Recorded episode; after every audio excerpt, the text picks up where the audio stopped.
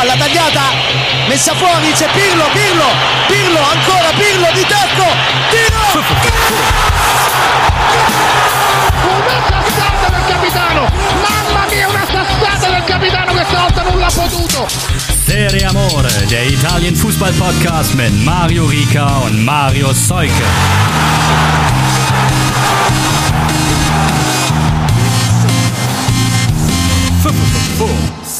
Es ist Montag, das Derby ist gespielt und hier ist eure aktuelle und frische Folge Serie Amore. Am Start sind wieder der Marius in Hamburg. Moin, moin. Moin, moin, von, aus, der Verschlaf, aus dem verschlafenen Norden. Aus dem verschlafenen Norden und zumindest schon ein bisschen frische Luft im Gesicht gehabt. Mario aus München, aber auch noch leicht angezählt vom Wochenende. Gilt wahrscheinlich auch für alle Milanista. Oder Milanisti? Milanisti. So. Dabei ist die Football-Saison doch vorbei. Musst du jetzt nicht wieder fit sein?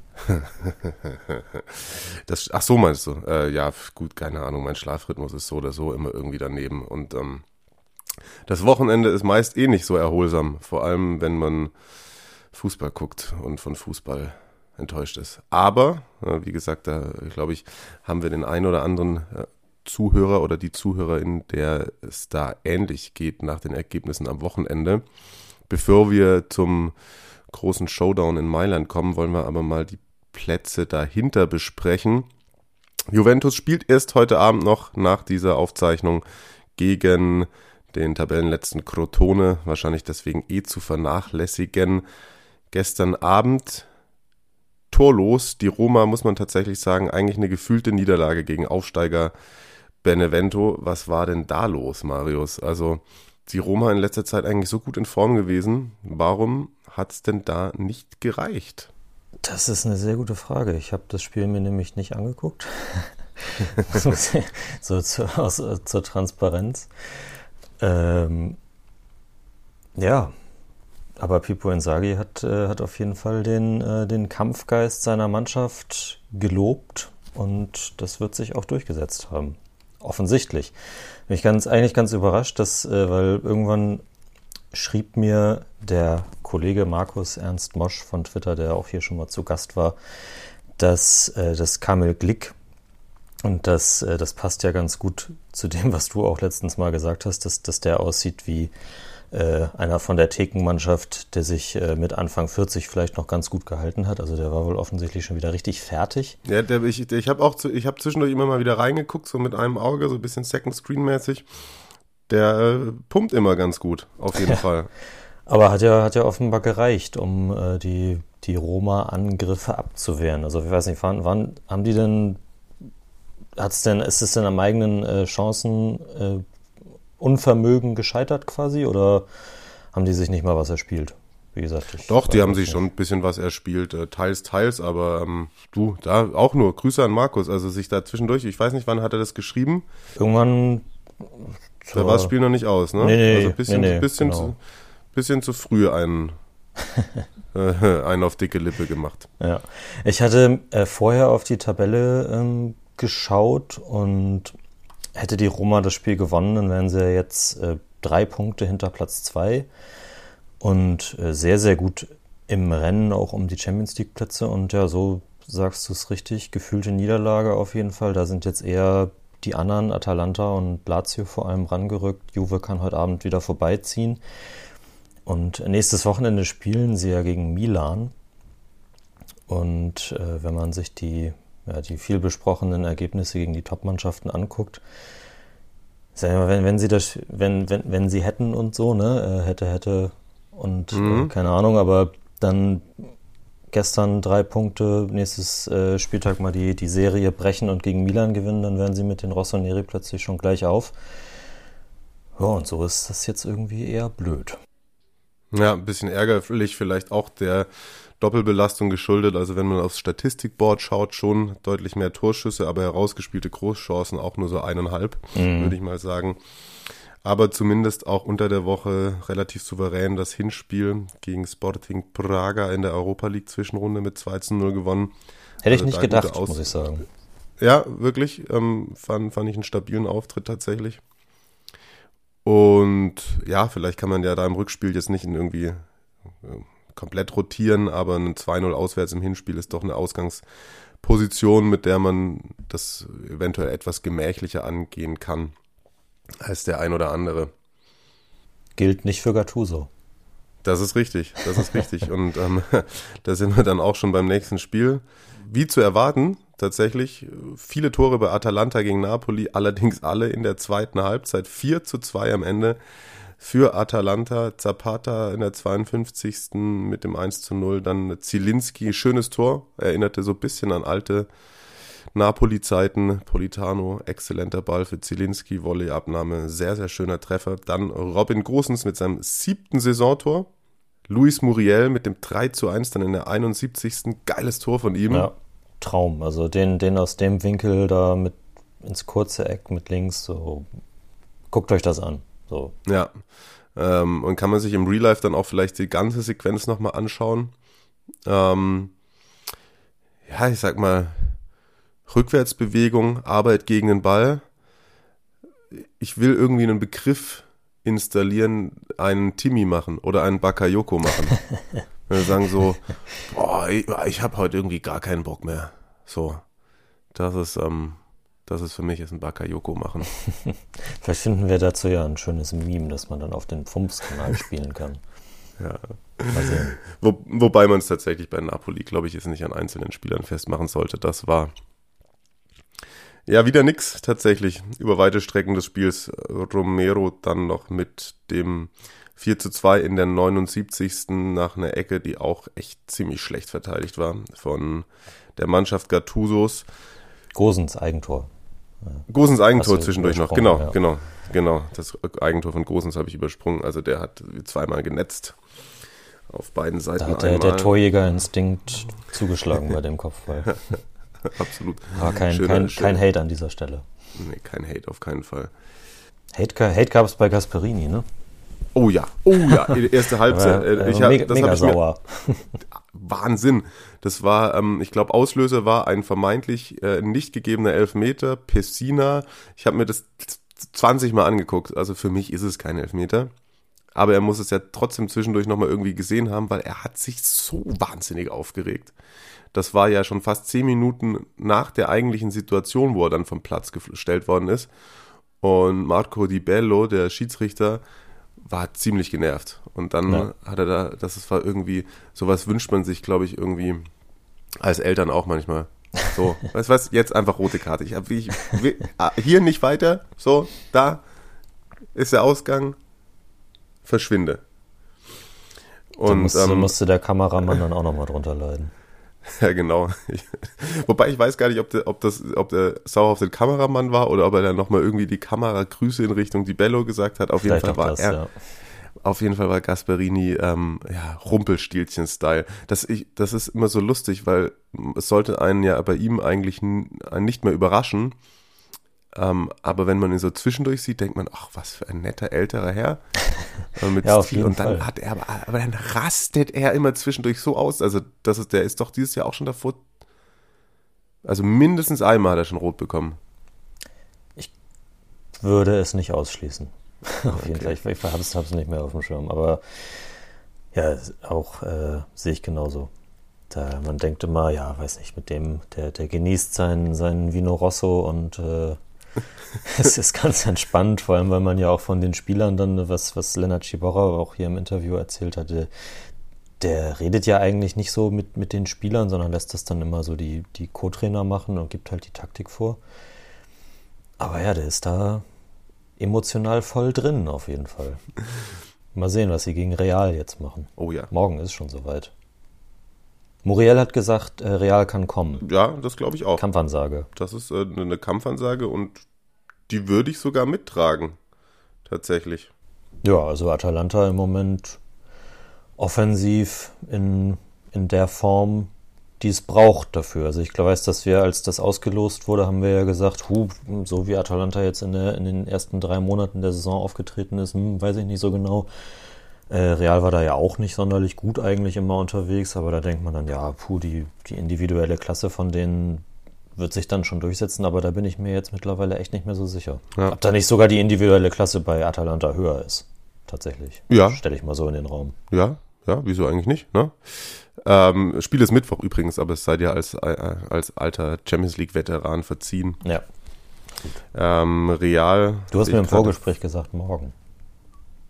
Nee, das war auf Lazio Ja? bezogen, mein so. Lieber. Das war Ah, auf Lazio Lazio, bezogen. Oh, wow, ja. ja es, ist, es, ist noch, es ist noch morgens hier, wenn wir, als wir aufzeichnen. Entschuldigt. Real auf jeden Fall mit vier Siegen in Folge, zumindest so wieder bisschen, bisschen zurück im Titelrennen in Spanien auch und bisschen die Form wiedergefunden. Aber ähm, definitiv gab es auf jeden Fall auch schon Zeiten, in denen äh, Real stärker war als es jetzt. Äh, wird eine sehr, sehr spannende Partie auf jeden Fall, glaube ich. Über Hin- und Rückspiel gesehen. Bei Napoli bleibt in Erinnerung ähm, der Handabdruck von Gattuso in Ram Rachmanis Gesicht. Jo. Was hat er denn da gemacht? Ja, gute Frage. Das, äh, das ist halt äh, so Freude im Hause Gattuso. Ne? Da gibt es dann mal einen ordentlichen Griff auf die Nase.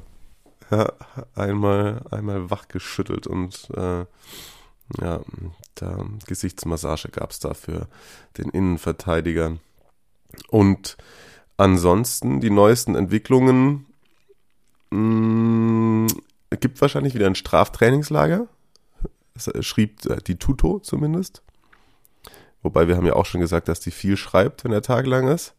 Ja, Aber ja würde auch mich aus- tatsächlich aus, nicht aus wundern. Turin, ne? Also mal sehen. Aber ja, es, ist, es, es würde nicht überraschen. Und das, weiß nicht, dann haben wir jetzt, vor einer Woche haben wir gesagt, nach dem Sieg gegen Juve, puh, jetzt sitzt ja Gattuso wieder fest im Sattel. Jetzt gegen Granada verloren, gegen Atalanta verloren. Ja. Dürfte äh, das entsprechende, Medienecho nach sich ziehen. Ja, das stimmt. Heute habe ich es noch nicht gelesen, aber ja, man kennt das ja. Ich habe mein Granada-Trikot leider nicht gefunden, das ich angeblich anhatte beim Hinspiel. Ach so, hast du schon wieder Napoli kommentiert? Ich habe Napoli kommentiert im Hinspiel und ich hatte anscheinend ein Granada-Trikot an. Ähm, Vielleicht waren sie halt kann einfach an, besser. Ja, ich kann an dieser Stelle liegen. Ich hatte keins an. Aber ich konnte den Frust des ein oder anderen Napoli-Fans schon auch verstehen. Ähm, ich habe sie aber eigentlich gar nicht so schlecht geredet. Es war tatsächlich aber wirklich ein ähm, kraftloser Auftritt. Er war einfach tierisch kraftlos. Das war gestern schon ein bisschen besser, aber gegen Granada wirklich auf dem Zahnfleisch. Da sind sie ja angereist mit nur zwölf Profi-Feldspielern, sonst ganz viel aus der U19.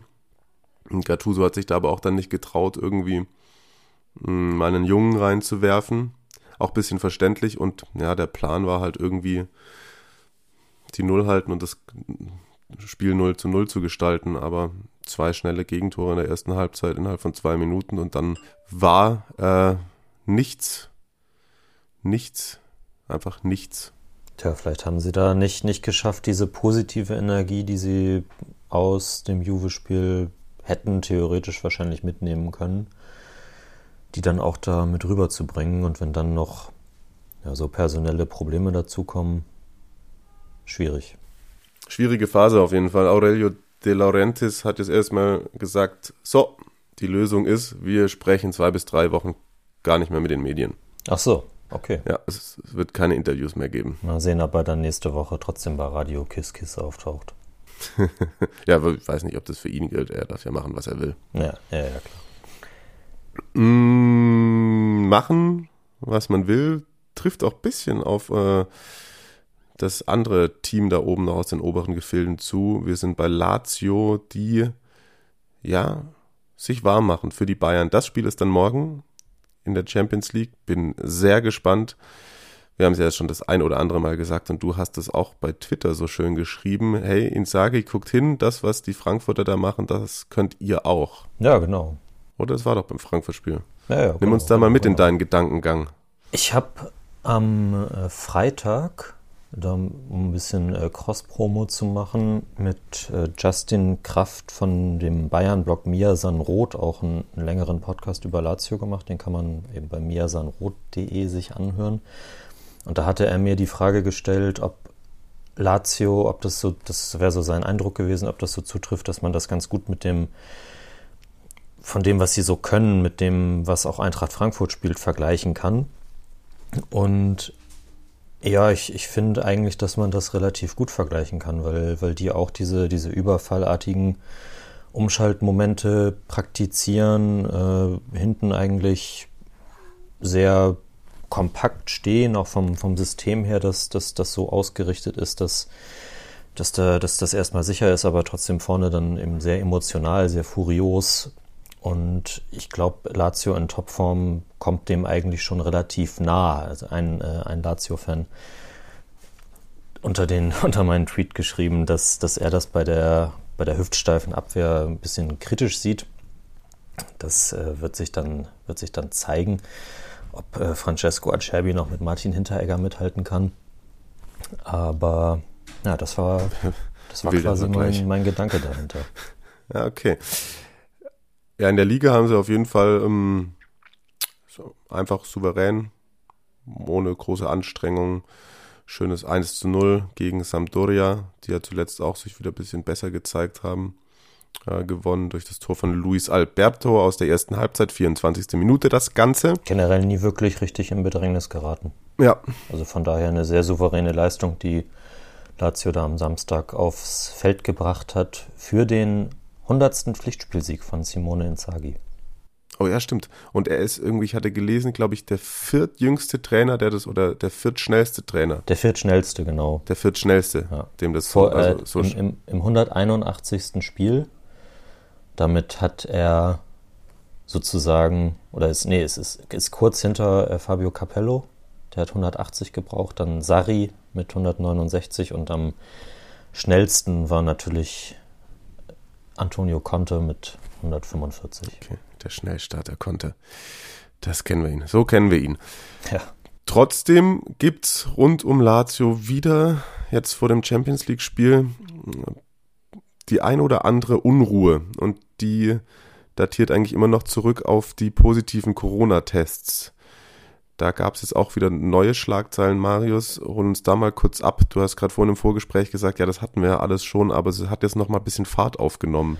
Genau, weil, also ihr werdet euch vielleicht erinnern, das war so im, ich weiß gar nicht mehr genau, wann das rausgekommen ist, aber es, es ging da um die Zeit Ende Oktober, Anfang November und diese äh, positiven Corona-Tests vor den Champions League-Spielen gegen Brügge und St. Petersburg, unter anderem für Immobile, der dann gegen Torino gespielt und getroffen hat, kurz nach dem Brügge-Spiel, weil er von einem Testcenter oder einem Labor in ähm, Avellino war das, meine ich. Ja, genau. Ja, äh, dann negativ getestet wurde und äh, in der Champions League durfte er nicht mitmachen, wurde auch nicht für den Kader nominiert und äh, in der Liga dann aber eingesetzt, getroffen und äh, Torino hatte halt Beschwerde eingelegt wie das denn eigentlich überhaupt sein könne. Und da gab es jetzt am Freitag, die äh, Süddeutsche Zeitung ist da immer recht gut im Bilde und hinterher bei der Story. Und da gab es äh, einen, einen neuerlichen Bericht, dass es jetzt eben vors Gericht geht. Also der äh, vors Sportgericht erstmal. Die ähm, Futura Diagnostica in Avellino wird äh, gleichzeitig auch äh, von der Staatsanwaltschaft in einem separaten Verfahren untersucht für die fahrlässige Herbeiführung einer Epidemie. Das trifft jetzt erstmal auf Lazio nicht zu, denn äh, wenn, wenn, also das, den, den Vorwurf gibt es erstmal nicht, aber das kann wohl noch kommen, je nachdem, wie, das, wie die Verfahren jeweils ausgehen. Und äh, so wie sich das in dem Bericht las, hat äh, Claudio Lotito, der Lazio-Chef, noch bis zuletzt gehofft, dass man das irgendwie mit einem Vergleich und einer Geldstrafe regeln könne, auch wenn sie vielleicht äh, empfindlich ist, die Geldstrafe. Aber jetzt müssen sie sich ab März eben erstmal vor dem Sportgericht äh, wegen Missachtung des Corona-Protokolls verantworten. Und wir hatten das da zu der Zeit ja irgendwann schon mal relativ ausführlich. Es kann, also der Hinweis, es lohnt sich dran zu bleiben die äh, Dinge entwickeln sich. ähm, ja, es, es kann von Punktabzug bis zum Zwangsabstieg kommen. Glaubst du da wirklich dann? Nee, letztlich nicht. Also ich, ich denke, dass sie auf jeden Fall bestraft werden. Wobei dann wiederum für mich gibt es in, in, dieser, in dieser Frage eigentlich ja nur schuldig und nicht schuldig. So, bin kein Rechtsexperte, also das ist jetzt die, die, die einfache Meinung eines einfachen Bürgers. Aber äh, ja, Fakt ist, dass äh, wenn sie verurteilt werden, also wenn sie für schuldig äh, befunden werden, dass sie dann da massiv Scheiße gebaut haben und da dann eigentlich auch keine Strafe zu hoch sein kann, denn das ist halt, ja, da, da so eine Gefährdung herbeizuführen, das, das kann man halt nicht schönreden einfach. Okay, der Pandemie-Podcast Serie Amore wird euch auf jeden Fall auf dem Laufenden halten. Äh, ich will einen ganz kurzen Ausflug machen, das habe ich mit Marius noch nicht besprochen. Achtung!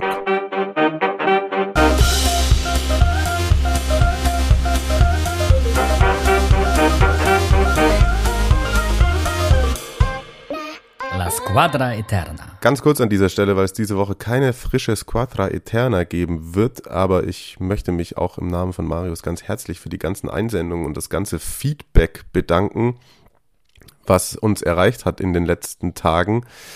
Ähm, zum einen will ich da kurz auch herausheben, äh, Patrick, der hat uns, ich mache jetzt einfach mal nur so die Namen, die irgendwie sich neu noch reingeschlichen haben, die wir nicht hatten. Äh, Patrick hat zum Beispiel in der Verteidigung noch Ibanez mit drin gehabt. Ja, positive Entwicklung auf jeden Fall. Guter Definitiv. Mann. Hat aber auch äh, das ein oder andere Gegentor verschuldet. Ja, das stimmt. Und er hat natürlich, da haben wir einen riesen Fehler gemacht, er hat äh, Edeljoker Luis Muriel aufgestellt. Das ist natürlich irgendwie super dumm von uns, dass wir den nicht auf die Bank gesetzt haben, oder? Weil Stimmt. Ja. Und der hat Gosens noch auf der Bank, aber bei ihm startet zum Beispiel Chalanolu zusammen mit Kessier und Theo Hernandez, Koulibaly Romero und so. Auch Silvestri im Tor. Das äh, auch eine starke Elf auf jeden Fall, muss man sagen, die er da aufgestellt hat. Und dann habe ich noch, und da muss ich natürlich auch ich weiß gar nicht, ob wir uns da jetzt verteidigen können oder wie, wie wir da rauskommen. Tammo hat uns geschrieben, weil er ihn auch aufgestellt hat, vorne in der Dreierspitze, ob wir Chucky komplett vergessen haben. Und ja, wir haben ihn komplett vergessen, aber schon auch eine starke Zeit gehabt bei Napoli. Haben wir uns da täuschen lassen von den letzten Wochen, die nicht so gut waren? Vielleicht ein bisschen. Also, ja, haben wir das ja auch mit, mit CR7, der ja auch schwächere Wochen hat und den wir dann trotzdem reingenommen haben. Tja. Es ist dann, ist dann halt eine 50-50 Entscheidung. Aber ja, wir haben ihn nicht erwähnt. Und der ist, also seine ja. bisherige Saison ist auf jeden Fall mehr als erwähnenswert. Das stimmt. Bei ihm noch, was wir nicht drin hatten, zum Beispiel Hakimi auch mit dabei und Zielinski. Mhm. Zielinski hat sich aus meiner Sicht zu viel Aus, Auszeiten genommen, wie so manche bei der SSC. Genau, das dazu. Und dann. Vielleicht können wir ja mal, mal gucken, ob wir die äh, nach Nominierungen quasi die elf irgendwie aufgestellt bekommen. Dass wir so durchziehen und äh, durchzählen und Strichliste führen. Ja. Okay. Ja, es geht immer so Schlag auf Schlag. Vielleicht machen wir das am Saisonende auf jeden Fall. Oder so. Ja. Auf jeden Fall bei der elften Saison. Weil bis ich hier anfange, eine Strichliste auszuarbeiten, ist 38. Spieltag. Das kann ich dir aber, das kann ich dir aber versprechen. Na gut. Und dann, äh, wenn wir die elfte Saison machen, steht auch der Meister fest und es kristallisiert sich heraus, dass es vermutlich die Mannschaft von Antonio Conte wird. Denn das Derby della Madonnina geht klar an Inter. Und auch tatsächlich finde ich vom Ergebnis nicht so hoch. Ja, Milan hatte auch mal eine gute Phase, aber das war schon ein extrem reifer Auftritt von Lukaku und Kollegen. Könnte jetzt äh, sagen, dass Inter sich auch bei Dejan Stankovic bedanken kann, der mit Roter Stern Belgrad am Donnerstag Milan schon müde gespielt hat. Aber nee, ich glaube auch, dass da sich die ganze Klasse von Inter durchgesetzt hat und ja, das ist, ist auch äh, von, von Carsten Fuß und Christian Bernhard im, im Live-Kommentar so ähm, beschrieben worden, würde ich auch voll zustimmen. Dass ja im, im Hinspiel sah das ja gerade defensiv bei Inter noch ganz anders aus und mittlerweile, gut, jetzt können sie sich gestern auch ein bisschen bei, bei Samir Handanovic bedanken, dass es eben 13-0 ausgeht durch die Tore von Lautaro, Doppelpack und Lukaku. Aber das ist auch was, was ich letztens auch schon mal erwähnt hatte, glaube ich. Ne? Handanovic ja. kommt halt auch langsam in Form. Das ist Total. dann auch Faktor. Und das ist Total. dann auch tatsächlich, ähm, so funktioniert natürlich auch Fußball, dass auch ein Torwart dir mal Spiele gewinnt. Ja, ja. auf jeden Fall. Was würdest du denn sagen? Ist, ist er der Matchwinner oder ist Lukaku der Matchwinner oder Martinez? So alle zusammen, aber tatsächlich weiß ich ja natürlich nicht, ähm, wenn da in dieser Phase 46., 47., 48. diese drei Riesenchancen wären ja dann der Ausgleich gewesen, dann kann sich das Spiel schon nochmal anders entwickeln. Übers gesamte Spiel gesehen, deswegen habe ich auch gesagt, dass ich finde, dass das 3 zu 0 auch in der Höhe in Ordnung ist. Bin ich fast sicher, dass die Offensive auch nochmal den Ausgleich hätte ja wieder umdrehen können. Deswegen eher schon Stimmt. Lautaro und Lukaku die Matchwinner und ganz klar Antonio Conte für mich. Ja.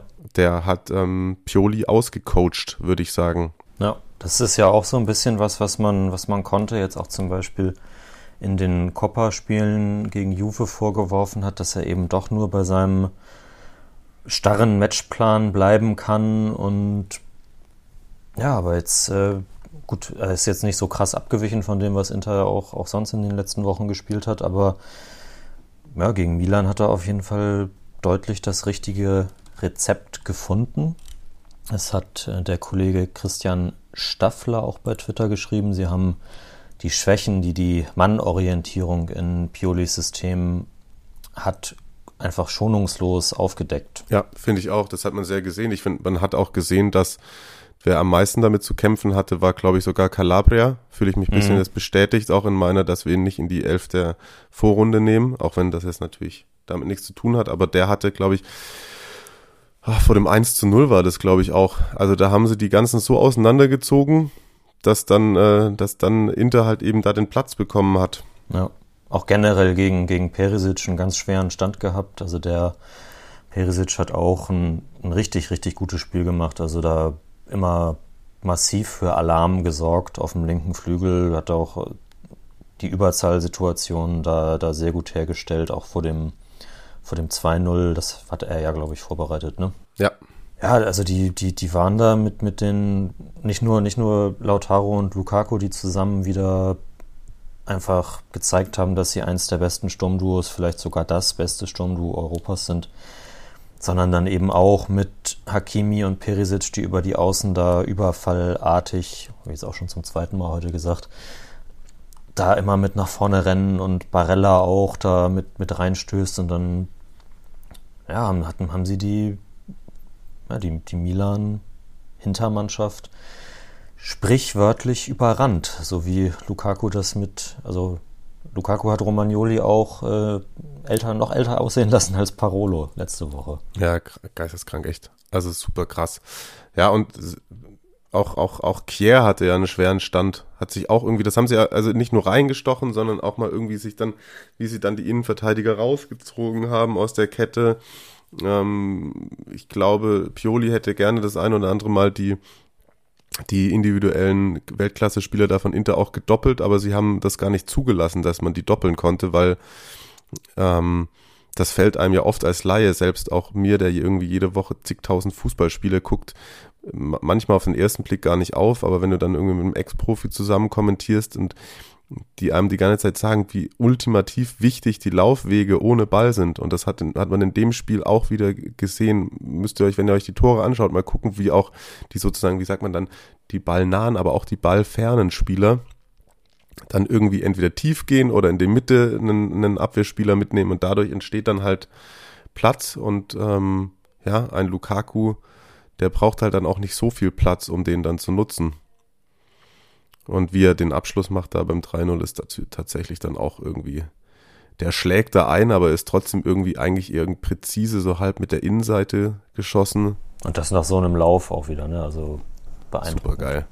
Ja. Ich fand im ersten Moment sah es aus, als, als hätte Verdonarumma ein bisschen langsam umgefallen, aber ich glaube ich glaub nicht. nee, ich glaube, den äh, hätte er einfach auch so nicht gehalten. Donnarumma hat, äh, hat das aus der Statistikabteilung noch einmal auch für einen Rekord gesorgt. Also immerhin ein, ein positive Zwischenheadline sozusagen bei, bei Milan. Äh, 200. Einsatz mit seinen 21 Jahren, der jüngste Serie A-Spieler der Geschichte.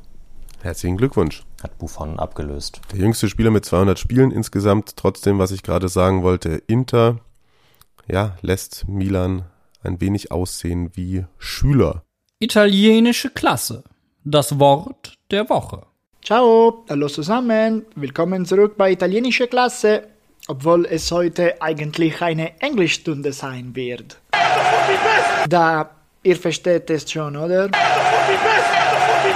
Ich bin der verdammt Beste, aber auf Englisch. Jeder, der das Mailänder Derby gesehen hat, hat Romelu Lukakus Jubel nach dem 3 zu 0 Tor gehört. Ich habe es dir gesagt, Beep. Aber mir gesagt oder an dir? An wem? Während er diese Worte sagt, schaut Lukaku an der anderen Seite des Feldes. Und wer steht da drüben? Zlatan Ibrahimovic. Vielleicht ist es ein Zufall, denn niemand hat gesagt, dass die Wörter für ihn waren, aber wenn man an die Ereignisse in der Coppa Italia zurückdenkt, Gehen wir einen Schritt zurück, zurück zum Derby im Viertelfinale der Coppa Italia. 1 zu 0 für AC Mailand, Tor von Ibrahimovic.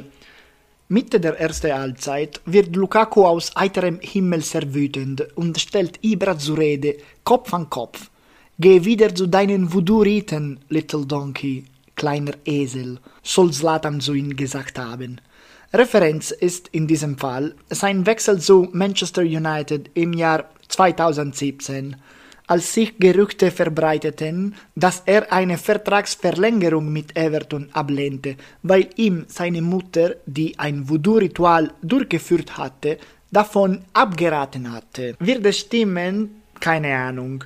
Allerdings Ibrahimovic war seine Kumpel bei Manchester United. Fürs Protokoll. In der Coppa Italia wurde Ibra dann für zwei Verwarnungen vom Feld verwiesen. Lukaku erzielte das 1 zu 1 Tor und Inter gewann in einem Comeback 2 zu 1. Diesen Kopf-an-Kopf-Spiel ist zum Symbol des Derby della Madonnina geworden und wird es auch noch lange bleiben, denn einige Writers haben es sogar auf eine Wand von dem San Siro gesprayt. Lukaku selbst entscheidet sich in der Geschichte dieses Spieles einzugehen. Er ist der erste Spieler in der Geschichte geworden, der in fünf aufeinander folgenden Mailänder Derbys ein Tor erzielt hat. Leute wie Shevchenko oder Boninsegna oder sogar Giuseppe Meazza, nachdem das Mailänder Stadion benannt ist, erreichten nur vier Tore. So gesehen hat Lukaku tatsächlich recht, wenn er sagt, Reicht der Beste, um den Scudetto für Inter Mailand zu gewinnen? Bis zum nächsten Mal. Auf Wiedersehen. Ciao, ciao. Italienische Klasse. Das Wort der Woche. Vielen Dank, Stefano. Lobhudelei auf Lukaku und auch nochmal das Duell mit Ibra beleuchtet. Auch da, glaube ich, müssen wir gar nicht mehr lang drüber sprechen. Klarer Punktsieger Lukaku, klarer Punktsieger Inter, die sich ja, kann man schon von Absätzen sprechen? Man kann von Absätzen sprechen, oder? Ja, vier Punkte, direktes Duell gewonnen. Das ist, äh, wir haben jetzt auch den direkten Vergleich gewonnen, das ist in der Serie A auch wichtig. Ja. Von daher, also es spricht im Moment, das hast du ja auch richtig eingangs erwähnt, es spricht alles für Inter. Weil dann auch die fehlende Doppelbelastung und so. Genau, keine Doppelbelastung. Die nächsten Spiele sind dann bei Inter Genua und ah, Parma. Ja. ja. Conte, hat gesagt, Conte hat gesagt, dass da zeigt sich dann, ob wir wirklich schon so weit sind. Mal gucken. Und bei Milan, wie gesagt, ähm, Doppelbelastung noch vorhanden. Zweite zu im Hinspiel auch eine gute Ausgangsposition, selbstverständlich mit zwei Aussetztoren, aber ne, im Gegensatz zu Roma trotzdem ein bisschen schwerer, würde ich sagen, das Ganze.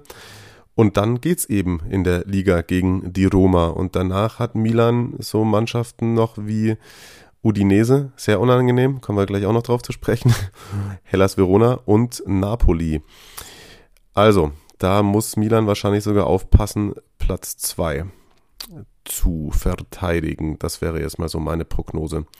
Aber dann hätten vielleicht auch doch die ein oder anderen Milan-Tifosi recht, die schon zwischendurch gesagt haben, nee, wir sind nicht so weit und ja, trotzdem ist so eine, so eine Watschen im Derby sicherlich kein freudiges Wochenende gewesen. Natürlich, aber trotzdem Kopf hoch. Ich glaube, mit dem Zwischenstand nach 22 oder 23 Spielen jetzt, äh, das hätte jeder Milanista vor der Saison unterschrieben. So ist es. Das soll es gewesen sein zum Derby und ich habe es gerade eben auch schon angedeutet. Lass uns einen Ausflug in den Tabellenkeller machen. Bevor du mir aber erklärst, was ihr da veranstaltet habt mit Parma, können wir kurz festhalten, die Fiorentina hat sich, würde ich fast mal sagen, verabschiedet aus dem Abschiedsrennen. Zehn Punkte jetzt vor Cagliari durch den 3 0 Erfolg gegen Spezia. Benevento ist es sogar wieder hinter Florenz, aber auch mit 25 Punkten noch. Torino feiert einen ganz, ganz wichtigen Sieg.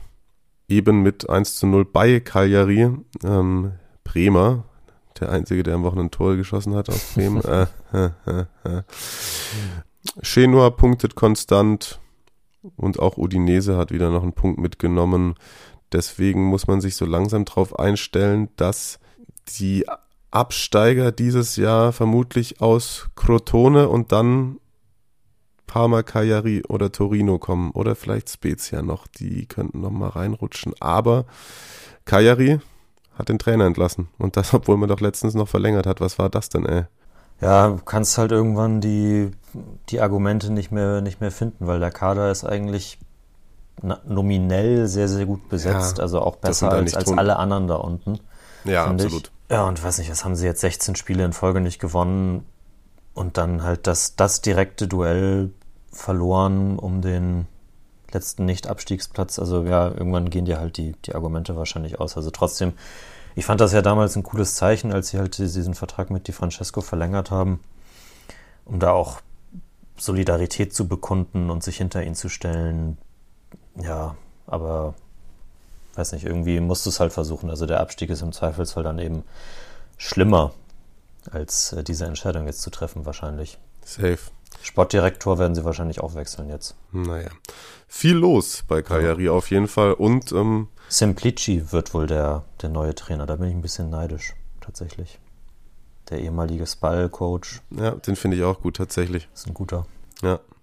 Ja, und Parma also ich habe zwischendurch kurz reingeguckt. Ich hatte mich dazu verleiten lassen, ähm, ein wenig Geld auf euch zu setzen oh. und dachte, ta, war ich doch gut, war ich doch gut. Dritte Minute Cornelius, 32. Kutzka, 2 zu 0 Parma und dann aber 64. der Anschluss Okaka und dann noch Bram Neutink in der 80. mit dem 2 zu 2. Und das sind zwei Punkte, die Parma abgegeben hat, die da richtig wehtun. Total. Also das ist, das ist wie schon, wie schon beim Spiel gegen Sassuolo. Irgendwie hinten raus ist halt echt noch verschenkt, auch gerade weil Gagliolo in der 92. noch eine sehr, sehr gute Chance ungenutzt ließ. Tja. Das ist scheiße. Ja. Das ist richtig scheiße. Ich, wir müssen auch gar nicht so viel darüber reden, meiner Meinung nach. Ich, das, eigentlich war das ja nur die Überleitung, um in die Serie B zu kommen, wobei du ja auch schon bei Twitter geschrieben hast, äh, hier, wenn wir absteigen, reden wir halt mehr über die Serie B. Serie B da kam der, er eine Ja, aber das macht ja dann auch irgendwie alles keinen Sinn. Also schaut ja. mal, dass ihr euch da gerafft bekommt. Ja.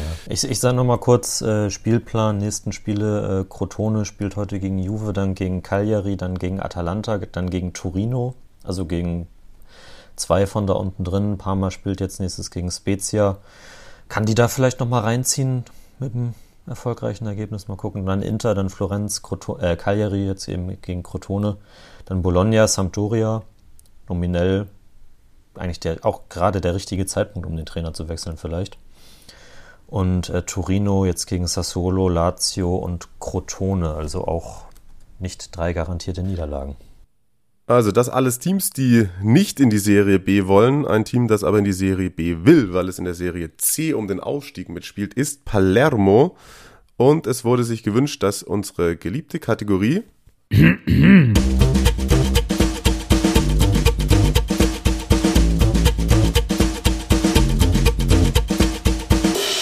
Giocatori Sorpresa von Marius mal mit Palermo bestückt wird. Wen hast du Überraschendes rausgefunden? Und über wen hast du dich besonders gefreut? ja, da sind tatsächlich auch wieder einige äh, tolle Namen dabei. Einmal kurz äh, überhaupt, was bei Palermo gerade so abgeht, äh, um, das, um das einzuordnen. Die heißen ja nicht mehr US Palermo und auch nicht mehr SSD Palermo, sondern mittlerweile FC Palermo. Also da ist in den vergangenen Jahren äh, ging es ein bisschen drunter und drüber seit dem Abstieg. Seit dem letzten aus der Serie A, da gab es ja lange Zeit diesen Präsidenten Maurizio Zamperini, der aussieht wie Arthur Stiller aus King of Queens. Und äh, der hat dann ja irgendwann 2017 den Verein, wollte er erst an einen MTV-Moderator verkaufen, Paul Baccaglini oder so aus den also USA. Das hat dann nicht geklappt, dann äh, kam ein, ein Finanzgerichtsexperte und dann waren sie plötzlich bankrott.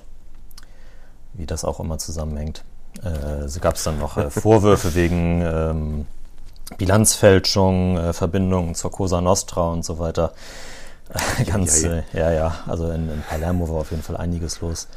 Äh, man erinnert sich auch natürlich gerne an die ganzen Trainerentlassungen, aber mit, mittlerweile seit August 2020 Roberto Bascaglia, Trainer, äh, legitimer Nachfolger von Beppe Jacchini und Co. Jacchini am, am längsten Trainer gewesen, zwischen, äh, zwischen 2013 und 2005, also am längsten Trainer gewesen seit 2010. Ach krass. Und er hat natürlich auch bei Palermo gespielt. Ah ja, klar. Ja, genauso wie äh, Gian Piero Gasperini und Claudio Ranieri. Ich habe das tatsächlich heute mal ein bisschen anders gemacht. Ich habe mir quasi vier Kategorien gemacht und äh, einmal die eben die heutigen Trainer, die ich gerade schon vorgestellt habe, dann äh, italienische Nationalspieler aus den vergangenen 20 Jahren. Und äh, da, also da, wie viele da tatsächlich auch aus dem, aus dem Weltmeisterkader irgendwann mal bei äh, Palermo gespielt haben. Also ich rate einfach mal die Liste hier runter, glaube ich. Ratere. Amauri, Simone Barone, Federico Balsaretti, Aimo Diana, Fabio Grosso, Antonio Nocerino, Andrea Bazzali, Christian Zaccardo, Luca Toni, Fabrizio Miccoli, Alberto Giladino, Andrea Bellotti, Emiliano Viviano, Alessandro Diamanti, Salvatore Sirigu, Marco Amelia, Matteo Damian, Emerson, also der, vom, der jetzt bei Chelsea spielt, Brian Cristante und natürlich der legendäre Andrea Raggi. Oh, kann mir keiner erzählen, dass das nicht schön klingt wie fast Musik, wenn man das anders machen würde mit Remer, Ramelow,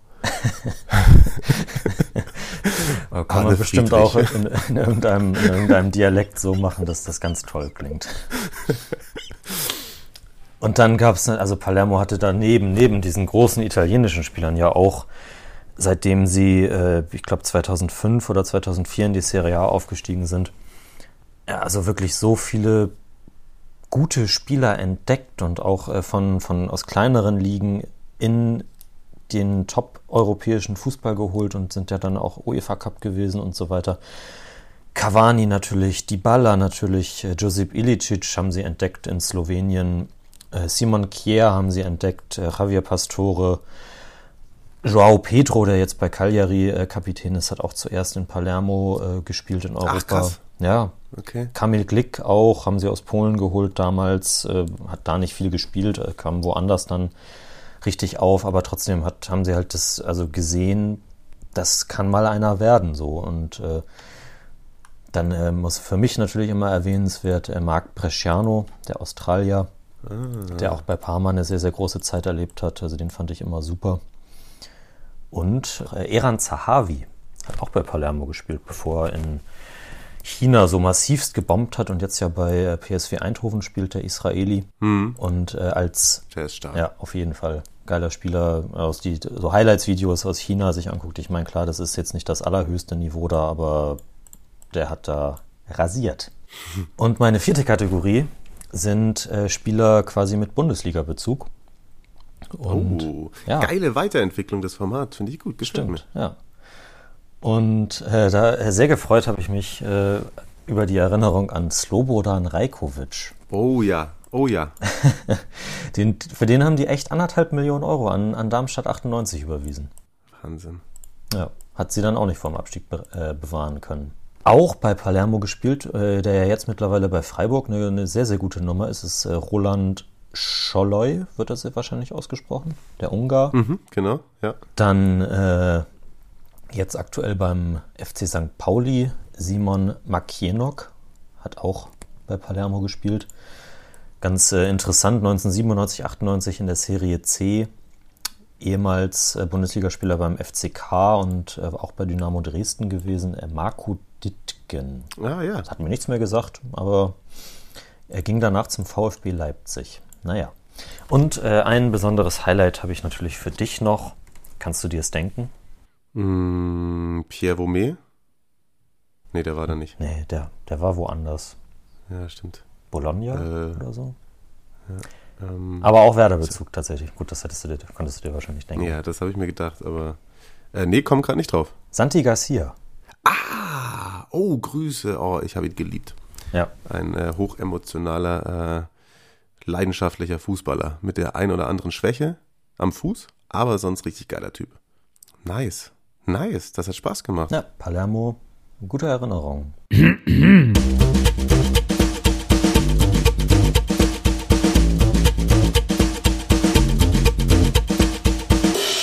Giocatori Sorpresa. Sehr gut. Sind wir am Ende, oder? Ja, Marius muss arbeiten gehen. ist so, ist so. Und ihr arbeitet euch mal voran in Sachen Abos, äh, liken, kommentieren, Feedback. Macht euch jetzt schon mal Notizen für die Elf der Saison. Da werden wir euch auf jeden Fall fordern. Ansonsten wünsche ich euch eine ganz schöne Woche mit ja, spannenden Champions League und Europa League Spielen. Und ähm, wir hören uns nach dem nächsten Serie A Wochenende wieder. Dann mit frischen Eindrücken von Milan gegen Roma. Und jetzt hast du mir das Community Management ja schon vorweggekommen. Da habe ich gar nichts mehr zu sagen. Na, dann sag doch einfach Tschüss. Bleibt uns gewogen, bleibt gesund. Ciao, ciao.